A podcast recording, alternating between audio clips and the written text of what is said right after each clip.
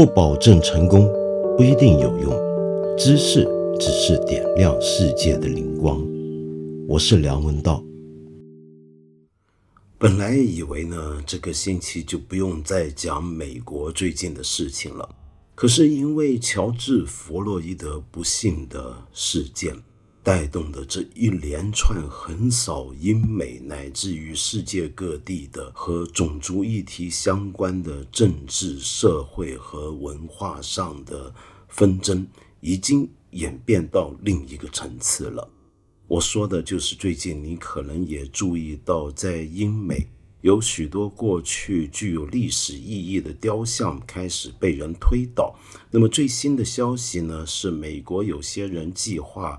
要把哥伦布的雕像也都全部去除掉，因为哥伦布的所谓的美洲新大陆的发现，其实是一次人类灾难的痕迹。那么，这是某些人他们心目中的想法。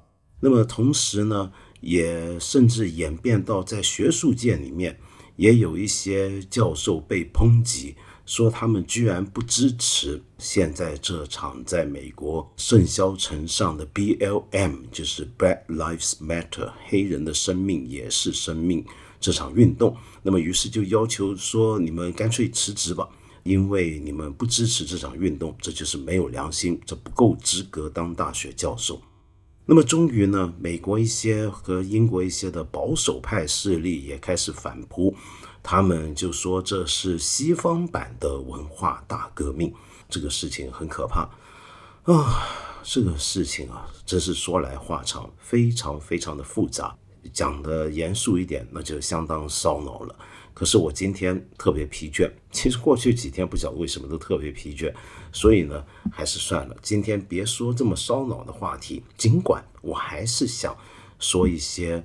跟种族的历史，尤其是现在在大西洋两岸都引起讨论的奴隶贸易的历史相关的一些故事，我想讲这个。但是我想绕一个非常遥远的一条路径，走一条非常迂回的小道来谈这个问题。先让我从我小时候常常听到的一首歌讲起。这首歌呢叫《奇异恩典》。我相信很多呃中国人未必听过，会在电影里面看过，或者美剧、英剧或者海外的电视剧集、电视片里面看过，但是可能不是太熟悉。但是这首歌呢，却是西方基督教文明当中最有名的一首圣歌或者圣诗。它流行到一个程度，就比任何流行歌曲更加让人熟悉。唯一可以跟它有一拼的，可也许就是圣诞节期间常常听到的平安夜。我小时候为什么会常常听到这首歌，而且也唱过呢？那当然是因为我小时候在台湾呢，我们家是天主教家庭。那么，尽管这首歌的根源是基督教的圣歌，但是天主教照唱不误。所以我们在天主教的教堂里面望弥撒的时候，偶尔也会唱到这首歌。平常的各种活动也会唱到这首歌，至少听到它。但是我小时候觉得最好听的版本啊，却是在香港听到的，由香港当年的警察、呃消防员、海关。这些香港的叫法叫纪律部队，他们的军乐队里面，军乐队香港又叫营乐队，因为用的都是管乐器、铜管乐器。听到他们演奏的版本，而在他们演奏的版本里面必不可少的其中一种乐器，那就是苏格兰风笛。我印象很深，十几二十年前，二十多年前吧。在殖民地时期，嗯，其实到了回归之后，也仍然有这个有类似的事情发生，就是偶尔很不幸的会有警察、消防员，呃，因公殉职。那么殉职之后呢，就会举行一场非常庄严盛大的葬礼。那么这个葬礼呢，通常都有一定的规程、一定的习惯，比如说消防员在救火的时候不幸遇难。为他举行葬礼的时候呢，就消防部门、警察部门，他们的这些营乐队都会出来，其中就有人用苏格兰风笛来演奏奇妙恩典或者奇异恩典 （Amazing Grace） 这首歌曲。那时候那种仪式很有意思啊，比如说消防员他的灵柩在灵车上，在一个消防车上，一定都要驶回开回他生前就职的那个消防局，然后他的所有的同袍都要穿上礼服出来列队肃立，然后呢，一定有一个人在消防局里面敲钟。那个钟呢，其实是香港的消防局当年跟随英国的习惯，就有一个钟呢，就敲钟表示上班了、下班了，这样这是个通报钟。这时候这个钟呢，就会有一个专人，他会敲一个三短一长的信号。那为什么要敲三短一长呢？是这样的，你想想看，这个殉职的公务员，这个消防员，他英勇殉难，是在公务之中去世的。等于他仍然在他们的概念里面，这仍然在服勤，他还在上班，所以这个时候让他的遗体，让他的灵柩回到这个消防局，让他听听看这个三短一长的声音，这是个什么声音？这是一个下班的钟声，就等于告诉他，兄弟们，你下班了，你正式可以下班，今天休息了，以后长眠吧，安息吧。然后那个时候，我往往在这种场合就会听到用苏格兰风笛演奏的这首《奇异恩典》这首曲子，我们不妨现在听一下。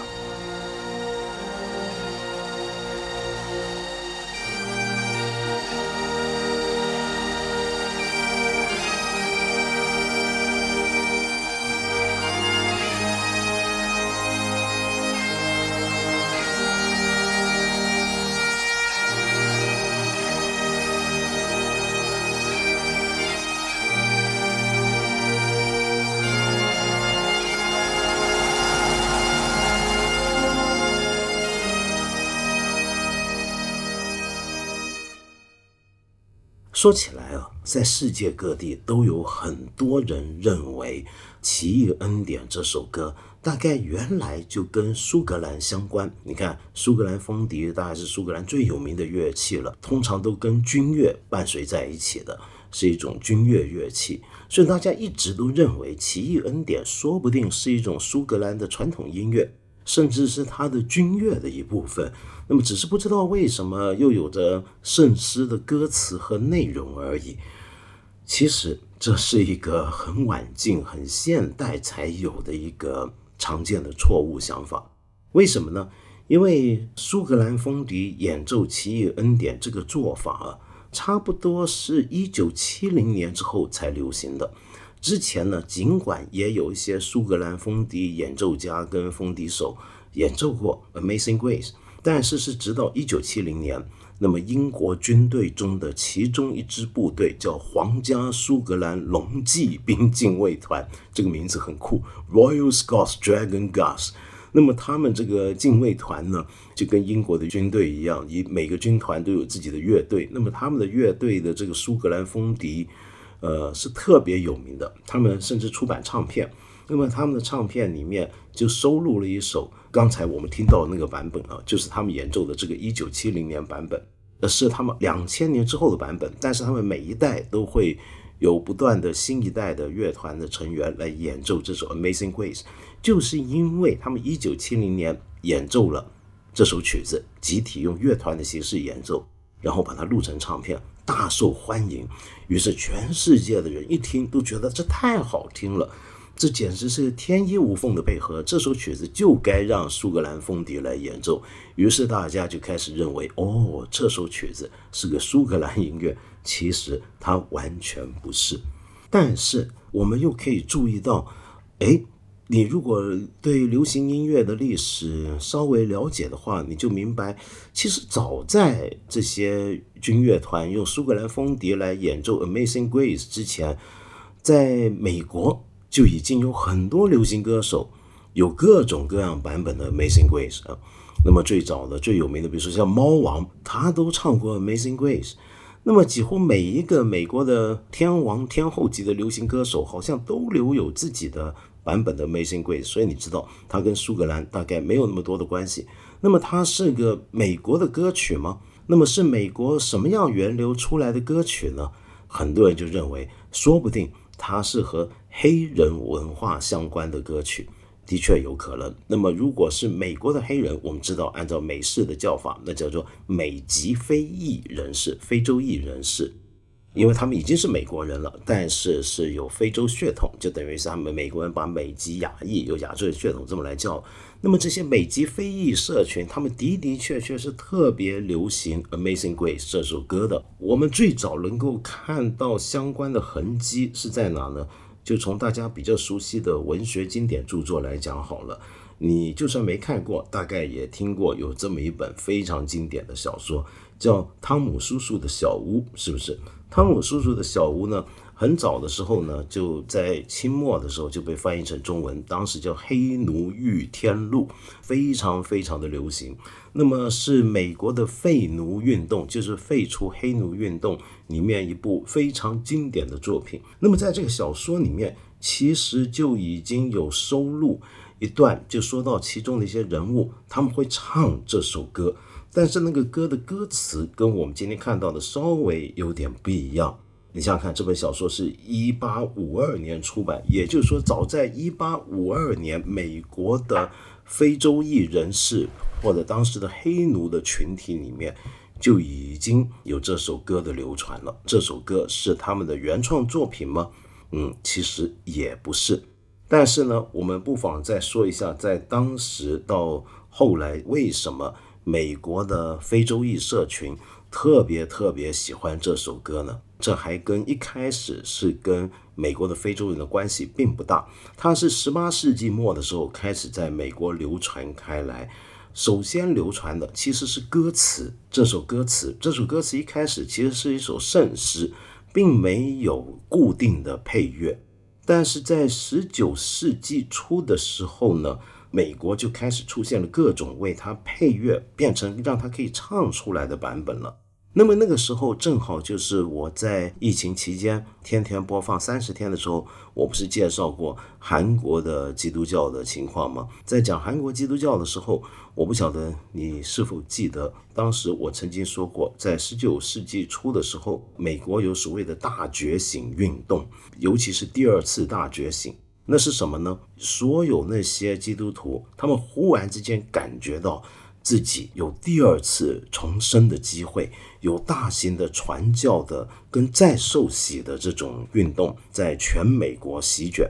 当时很多人变成了再生的基督徒，在一些动辄几百人甚至几千人的大型聚会里面痛哭流涕，觉得自己做错了事情，那么现在要好好的悔改。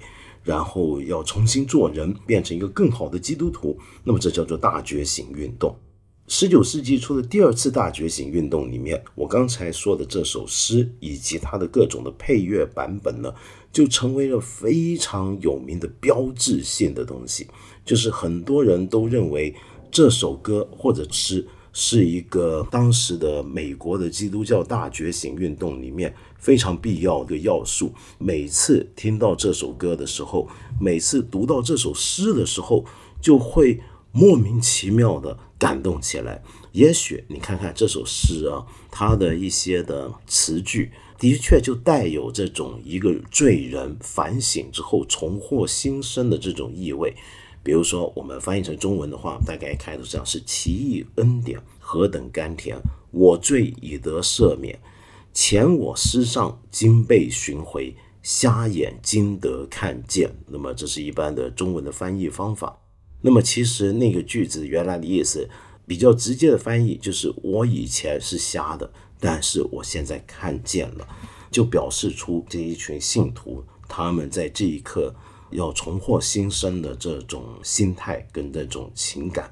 因为这样的一个运动。于是这首诗跟这首歌也当然流入到了美国的非洲人他们的群体当中。我们知道，美国的这些非洲人，就当时的黑奴这个社群啊，是被白人买卖过来、强抢过来，在美洲成为奴隶。在那样子一个没有自主权，在那样子一个备受压迫的环境底下，他们的希望到底在哪里呢？尽管。基督教是属于他们白人组织的宗教，但是他们也觉得这个宗教好像带给了他们的希望，因为这个宗教向他们预许了一个未来的救主，或者至少这辈子我得不到公平的对待，可是我死后我有机会能够得到超生，上达天堂。相反的，这些压迫我的白人主子们，他们倒不一定有好下场。也就是说，在新约圣经里面的种种的对未来的承诺跟预许，比如说有个新的耶路撒冷将在地上建立起来，又或者是一个你死后之后的天国等待着你，这些预言都对他们起到了很大的激励作用，都能够让他们获得现世之中的一种安慰。于是，就大批的黑奴社群也都皈依了基督教。然后在他们的基督教的聚会里面啊，就发展出一种跟他们的白人主人阶层非常不同的一种的聚会形式。那么这些聚会形式吸收了美国早期基督教，我刚才说十九世纪初的大觉醒运动的一种那种福音派的那种形式，就是大家会很强调一种情感的投入。在这种聚会当中，每一个人都觉得自己的情感是百分百的投入，连灵魂都整个丢进去了。在这种聚会底下，大家唱圣歌或者是吟诵圣诗，那是一个非常热闹的一个场面。你常常能够听到或者看电视剧看到他们的牧师在传道的时候，所有人都会拍手，都会。呃，有时候激动不已，双眼流泪流，然后举起双手向天，那么甚至直接站起来跳起来，脚都要垂地。然后台上的那个圣诗的领唱者，他一边唱，底下的人呢就一边高喊大叫。呃，那是一种很特别的一个场面，我们一般非信徒啊，大概很难理解那是个什么状态。有一些奇异恩典特别的版本啊，就能够让我们看到这种聚会的痕迹。特别是一个你听过，可能听过，美国有一个非常有名的灵魂歌后啊，就我们叫灵魂歌后、灵魂音乐这种歌里面的歌后。灵魂音乐呢，其实就是 soul，它的根源呢，其实是美国的所谓的福音歌曲传统 gospel。那么 gospel 这种传统呢，说白了就是刚才我讲的这种美式的黑人社群当中的一种流行的音乐形式，也就是所谓的福音诗歌 gospel 福音诗歌，它是后来我们所说的灵魂音乐，So 跟后来的 R&B 的根源。那么美国的黑人在音乐发展史上、流行音乐史上是非常重要的。我们知道他们为我们留下了 blues 蓝调。或者布鲁斯这种音乐，另一方面则为我们留下了 gospel 福音诗歌。这两种音乐啊，就相当于西方古典音乐里面的所谓的世俗音乐跟宗教音乐的区别。蓝调布鲁斯是世俗音乐，里面呢是可能一开始是劳动歌曲，是工人们痛苦的在棉花田里面，在蔗糖田里面工作的时候。的一种集体的节奏，那么一方面协调彼此的动作，让工作起来更加顺畅；但是另一方面，则让大家抒发自己的疲劳跟痛苦，以及带来一种治疗效果。另外一方面，则是在休闲的时候呢，大家呢弹唱布鲁斯呢，里面是抒发自己的情感，同时呢，里面也会加上很多情，比如说爱情甚至性爱的元素在里面，这是一种世俗音乐。但是 gospel。福音诗歌就不一样了，那是宗教音乐，那就是在我刚才说的那种宗教聚会里面大家唱的，而且他们跟西方的传统的欧洲带来的那种教堂音乐也不一样。教堂音乐是有很比较专业的演奏者跟演唱者在教堂固定的位置来唱，然后大家在下面听，或者后来也加入一起唱。但在美国，特别是在黑人社群里面。所谓的唱这个歌，当然也有人领唱，当然也有诗歌班。那么在台上，但是他却强调是所有人的随性的、自主的那种参与。那么在这里面呢，因此我们可以看到，gospel 这种音乐，它有一个很大的特色。这个特色就是，一方面加入了一些强烈的布鲁斯的吟唱色彩，但是同时呢。里面会有说有蓝调的这种布鲁斯的色彩是什么？他的唱的时候有转音的唱腔，然后有大量的呼喊与回应，那种领唱与和声法，里面有很多的那种呼喊与回应的技法，都是它的一个特点。我们刚刚在说到这一点的时候，就让我想起来，就我就回到刚才我说的美国的灵魂歌后啊，就是从这个传统出来的一位歌后，叫做 Aretha Franklin。她有一个很经典的《Amazing Grace》的版本，那是一九七二年在洛杉矶的一个教堂录音的一张唱片专辑。那么其中呢，就有这首《Amazing Grace》，她把这首非常短的歌曲拉长唱到了十一多分钟。听的时候，你会觉得整个调子完全变了，你甚至听不出来这还是原来那首曲子。但是你如果看过那个录影，你会觉得很夸张。包括那一天在现场演奏电子管风琴的那位非常有名的牧师啊，James Cleveland，他弹到一半，他都弹不下去了，他自己都跑到一边擦眼泪去，他受不了。就全场的人的那种激情啊，你就不知道是是怎么回事，非常非常的奇特。而 Aretha Franklin，你听他，他也是唱的那么的投入。他作为一个骚灵歌手，你在这首曲子的演绎里面，完全听得出他的根源就是这种福音诗歌，就是属于教会里面。我们来听一下他的版本的其中一小段。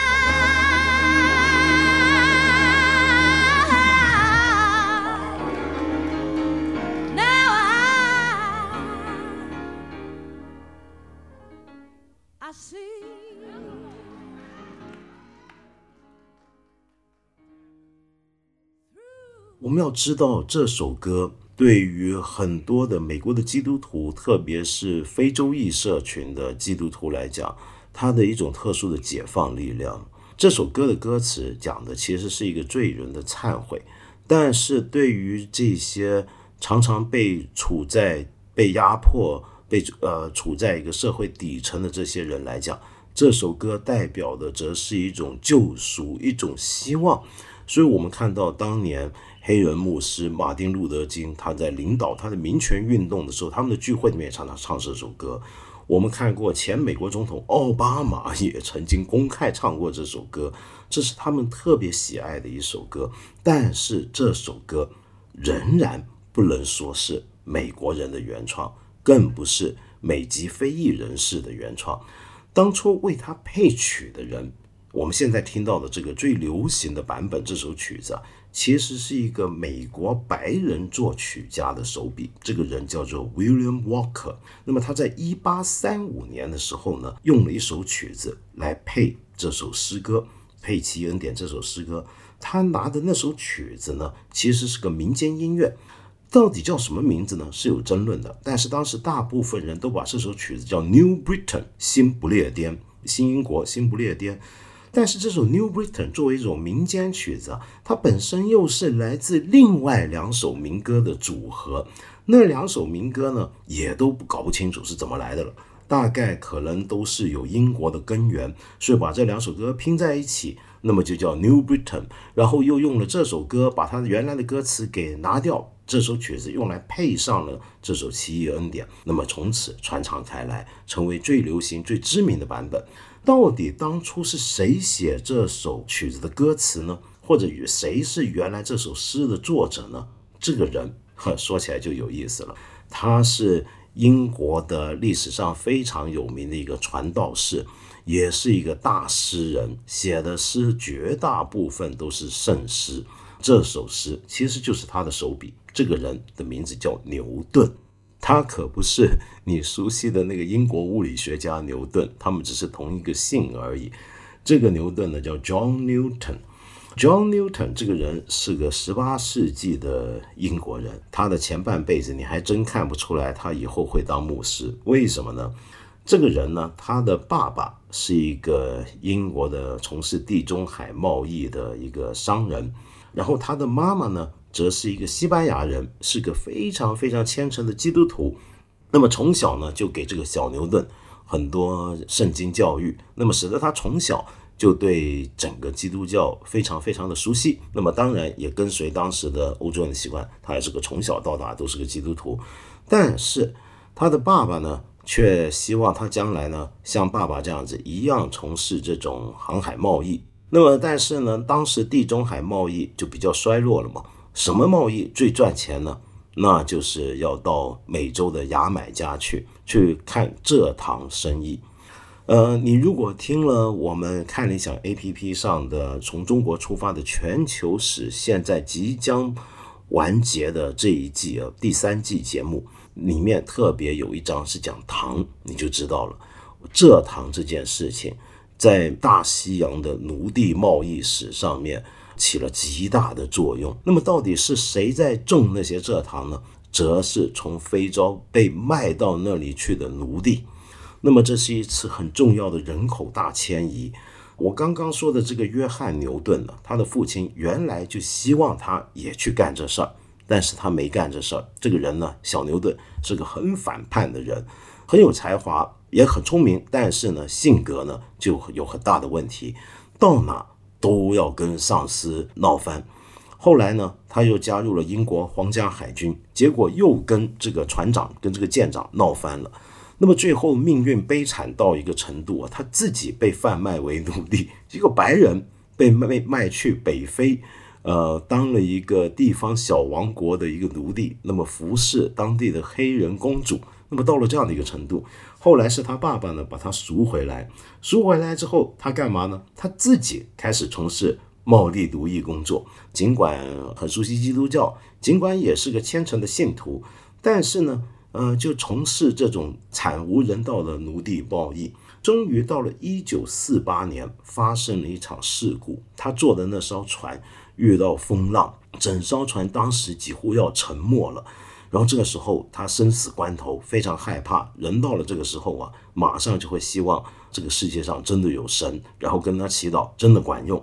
于是呢，他就立马祈祷，然后希望上帝解救他，并且对上帝发誓，如果这一次他大难不死，他以后一定要悔改，重新做人。结果恰好当时这个船上运的一些货物啊，砸了下来，遇到风浪嘛，摔了下来，恰好堵住了。这个船舱破水破掉的那个洞，堵住了那些海水的流入，于是他奇迹的获救了。获救之后，他还真的开始忏悔。自此之后呢，他成为一个很虔诚的福音派基督徒。他戒赌戒酒。以前呢，他本来就有才华嘛，常常写诗，写的诗呢都是些黄诗，用来讽刺其他的水手跟他的老板。那么现在他性格大变，但是他依然从事这个卖奴隶的贸易工作。呃，然后到了一九五四年某一天的下午，他跟他太太正喝着下午茶。忽然之间癫痫发作，倒在地上，完全控制不了自己，口吐白沫，被救了回来。救了回来之后呢，他就彻底放弃了航海，尽管仍然投资啊，有做一些投资这种奴隶的贸易。再后来到了一七六四年，他摇身一变，在这个过程里面，他逐步放弃了他的奴隶贸易的生涯。他越来越觉得这好像有问题，他常常午夜梦回。想起来，在船上看到那些景象，一船的黑奴里面啊，常常有一半人会死去，他们手上锁着铁镣铐，脚上也锁着铁镣铐，然后在船里面没有洗手间，吃喝拉撒全就在脚下那方寸之地。半船人都要染病，然后在大风浪之中离乡背井，被人强行的从自己的家、自己的村子里面带走，再也见不到自己的家人、朋友、亲戚、父母、子女，被运送到另一个地方，成为这个社会最底层的人，备受折磨。他常常想起那种场面，他越想越觉得不对劲，常常成为他的梦魇。这个事情使得他彻底忏悔。他终于觉得，这时候开始，我才是一个真正的基督徒。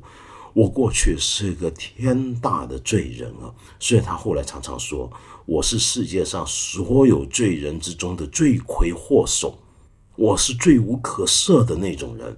但是，耶稣基督是世界上最大的救主。他这么说。终于在一七六四年那一年。他成为了英国国教圣公会的牧师，从一个反叛青年变成一个奴隶贩子，然后再变成一个牧师，这个转变真是不可谓不大。他当上牧师之后啊，很受他管辖的那个小教区的信徒的欢迎。为什么呢？因为他的讲道啊跟人家不一样，别的牧师讲道呢总是有种道学家的模样。好像比较冷漠、比较遥远的来教训大家，跟大家讲解教义、圣经等等等等。但他不，他常常从自己的故事出发，他会跟他底下那些信徒们、那些农民们、那些村民们去分享自己前半辈子所干过的事儿，自己当年怎么样吃喝嫖赌，怎么样跟人打架，怎么样欺骗上司，怎么样偷懒，怎么样贩卖奴隶，怎么样去鞭打。那些船上不听话的奴隶，他把这些事情全部掏心掏肺的拿出来跟他的信徒讲，让他的信徒看到台上这个自己应该要敬仰的牧师，居然也是这样的一个坏人，比自己还要坏。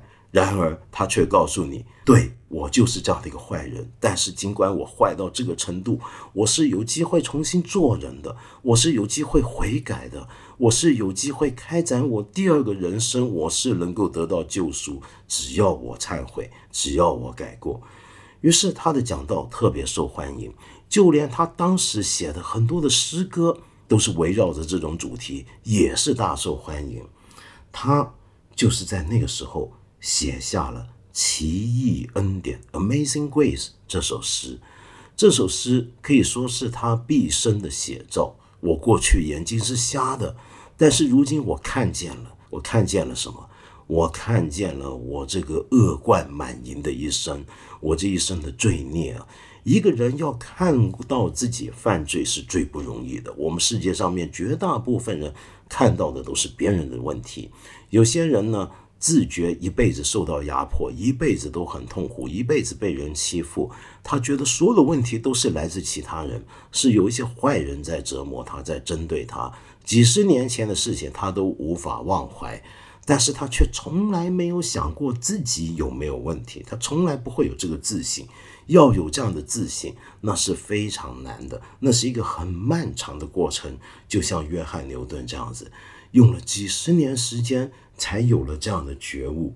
但是这还不是最终的觉悟哦，一直要到一七八八年，他终于决定要公开的把他过去亲眼所见、亲身经历的黑奴贸易不公正的问题，把它写出来，让大众知道。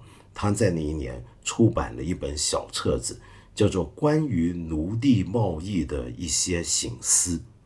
这本小册子一出来，洛阳纸贵。变成了当年英国的一本畅销书，于是就吸引了一个对这本书非常着迷的人，开始来找他跟他聊天，也成为了他的忠实的跟随者。这个人是谁呢？那就是 William Wilberforce。William Wilberforce，中文翻译成威廉·威伯福斯。这个人是英国一个非常有名的政治家。如果你今天去伦敦的西敏寺参观，你能够在这个西敏寺里面看到他的雕像，底下就是他的坟墓。我们知道英国会把他们国家最尊敬的人物，他们历史上觉得最重要的人，他们国家的英雄，比如说像达尔文、像牛顿，或者是像霍金这样的人，会安排入葬西敏寺。而这个威廉·威伯福斯就被葬在了西敏寺。那么他到底干了什么了不起的事呢？那就要说到他跟刚才我们说的约翰牛顿的相似。威廉·威伯福斯在当时受到了约翰牛顿以及其他人的一些影响，开始加入在当年英国一开始是一个少数者运动的一种提议，就是废奴运动。他们认为，身为基督徒。身为一个文明世界的人，去干出这样惨无人道的事情是矛盾的，是不道德的，是虚伪的，所以他们就开始从事这样运动，做很多的公开演讲，在国会上面一次又一次的提出议案，要废除奴隶贸易跟奴隶制度。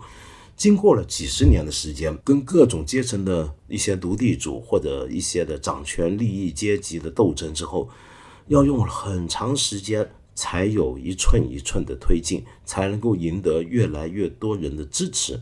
当然，这个过程啊非常复杂。我们知道，英国是世界奴隶贸易史上获益最大的国家之一。如果没有奴隶贸易，没有这么多的黑奴受害，英国就不可能成为一个日不落帝国，它就不可能成为一个工业强国，完成它最早的资本积累，成为资本主义史上面的。第一个全球帝国到了这个阶段，恰好就是英国的经济跟社会转型的阶段。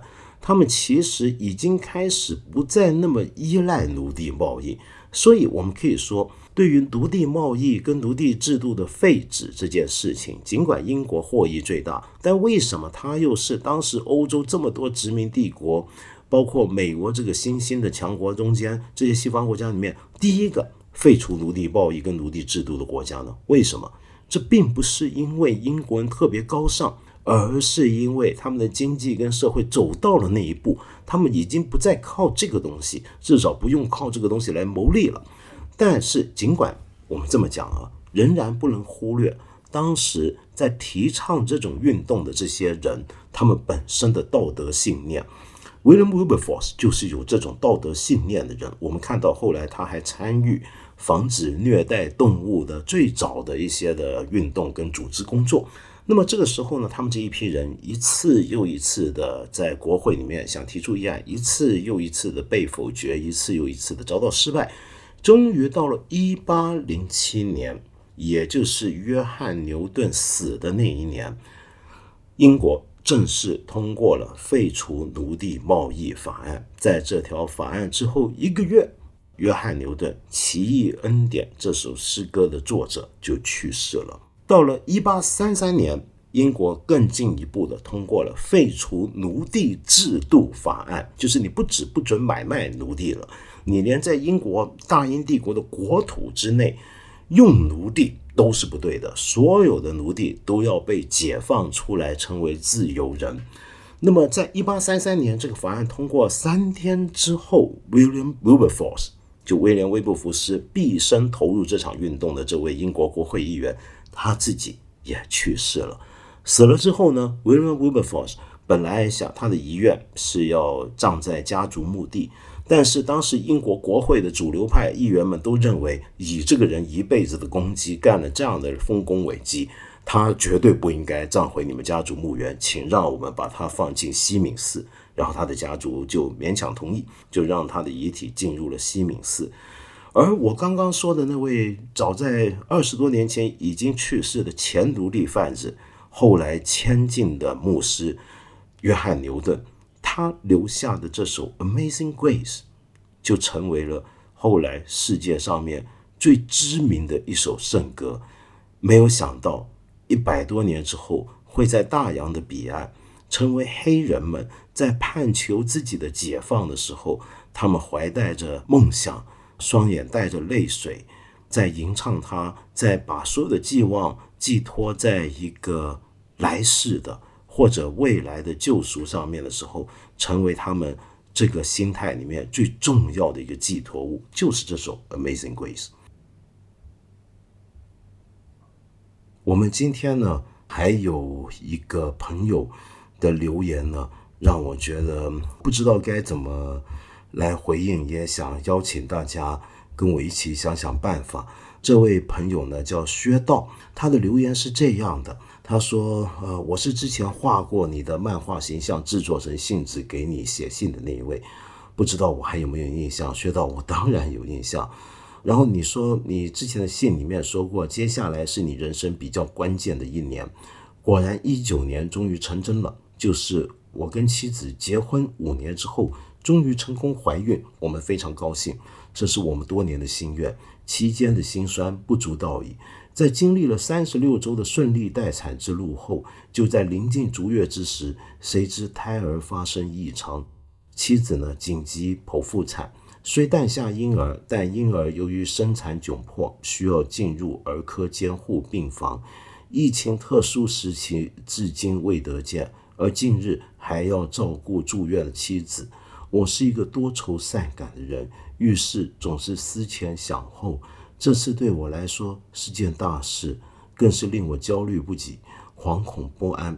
道长，你学佛，请问有没有什么建议，或者佛法中有什么明灯可以指导心灵放宽？你的建议对我来说也是一个支持的力量。这是我第一次提问，这个事情比较自私。不知道我会不会选择解答，但还是祝你和看理想伙伴生活顺遂，谢谢，谢谢你啊，薛道兄。嗯，我不知道怎么办才好。坦白讲，如果换了我是你，我一定也会很焦虑，说不定还会比你更加焦虑。就算我学佛，但是因为我学的不好，我又能怎么办呢？那我也许会想回来啊。就我们学佛的人，首先大概都知道世事无常的道理。世界上面所有的事情都会有各种各样的变化，不到最后这个结局不会出现，而且就算有所谓结局，这个结局的好坏也都真的还不知道。在这样的时刻，你在等待着你的孩子他的情况，你也要在照顾你的妻子，他们两个最后会怎么样？我们现在都不知道。但是焦虑是什么？焦虑是出于未知，是出于我不知道最后结果怎么样，它可能是好，可能是不好。我们回头想想，那我们有必要焦虑吗？因为焦虑是发生在眼前现在这一刻的事，我们要面对的就是结果是好或不好，是好那就皆大欢喜；如果发生了什么意外是不好的话，那我到时候可能就会觉得很难过、很不舒服、很不开心，甚至很绝望。但是在这一切结果都还没有出现的此刻，我到底要焦虑什么？我为什么要为了还没有到来的明天而着急而焦虑呢？我们学佛的人大概都知道会有这样的一种思路，可以帮助我们解决问题。但是有这种想法是一回事。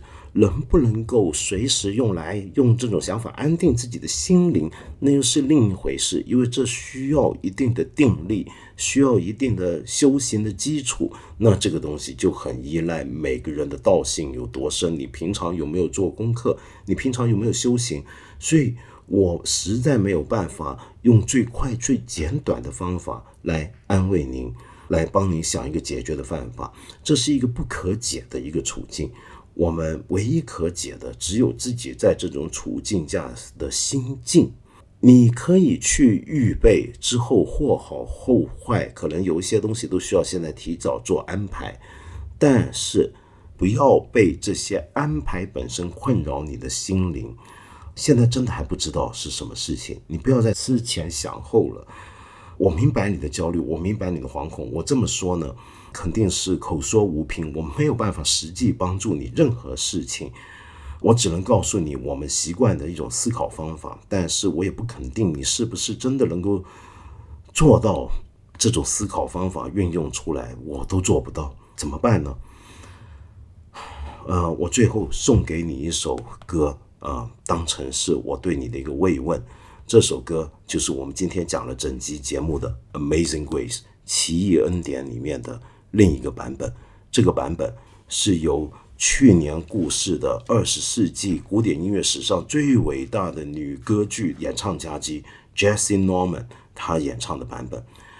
Jesse Norman，杰西诺曼是个很特别的人，在整个古典音乐世界里面都很特别。为什么？因为他是一个黑人。你有没有注意到，我们常常说啊，美籍非裔人士黑人的音乐特别强，但你很少在古典音乐的舞台上面见到他们的身影。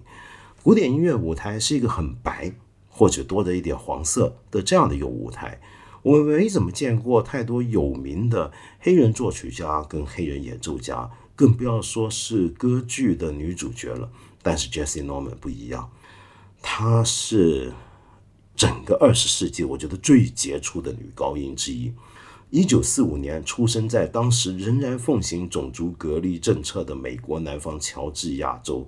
在那个年代，像他这样一个从小就觉得自己不适合唱美国黑人们很喜欢的灵歌啊、福音诗歌，或者是布鲁斯，或者是爵士，而是喜欢古典音乐的一个小女孩来讲，她能怎么办？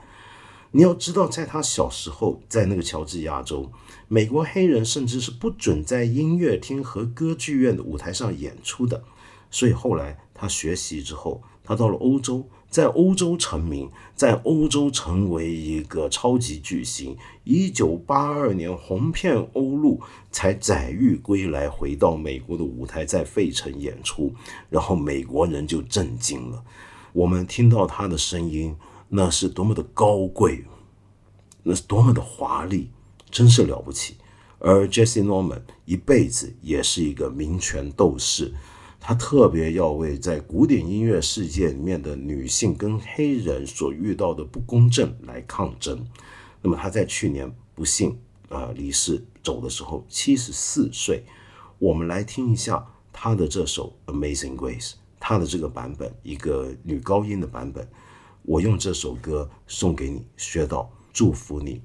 无论最后结果是怎么样，都能够在人的生命中得到一份恩典。这首歌之所以那么感人，对于一个非基督教信徒来讲，也都有很强大的精神作用的原因，就在于那种我们个人的觉醒，我们个人要展开第二次生命，在这个不如意的世间看到一种解放或者另一番景象的机会，这是我们每个人都渴求的，我们每个人也都盼望有这第二种机会。有另一种新生命的展开，不管你是不是一个有宗教信仰的人，这首歌我觉得它的力量是一样的。祝福你，学到。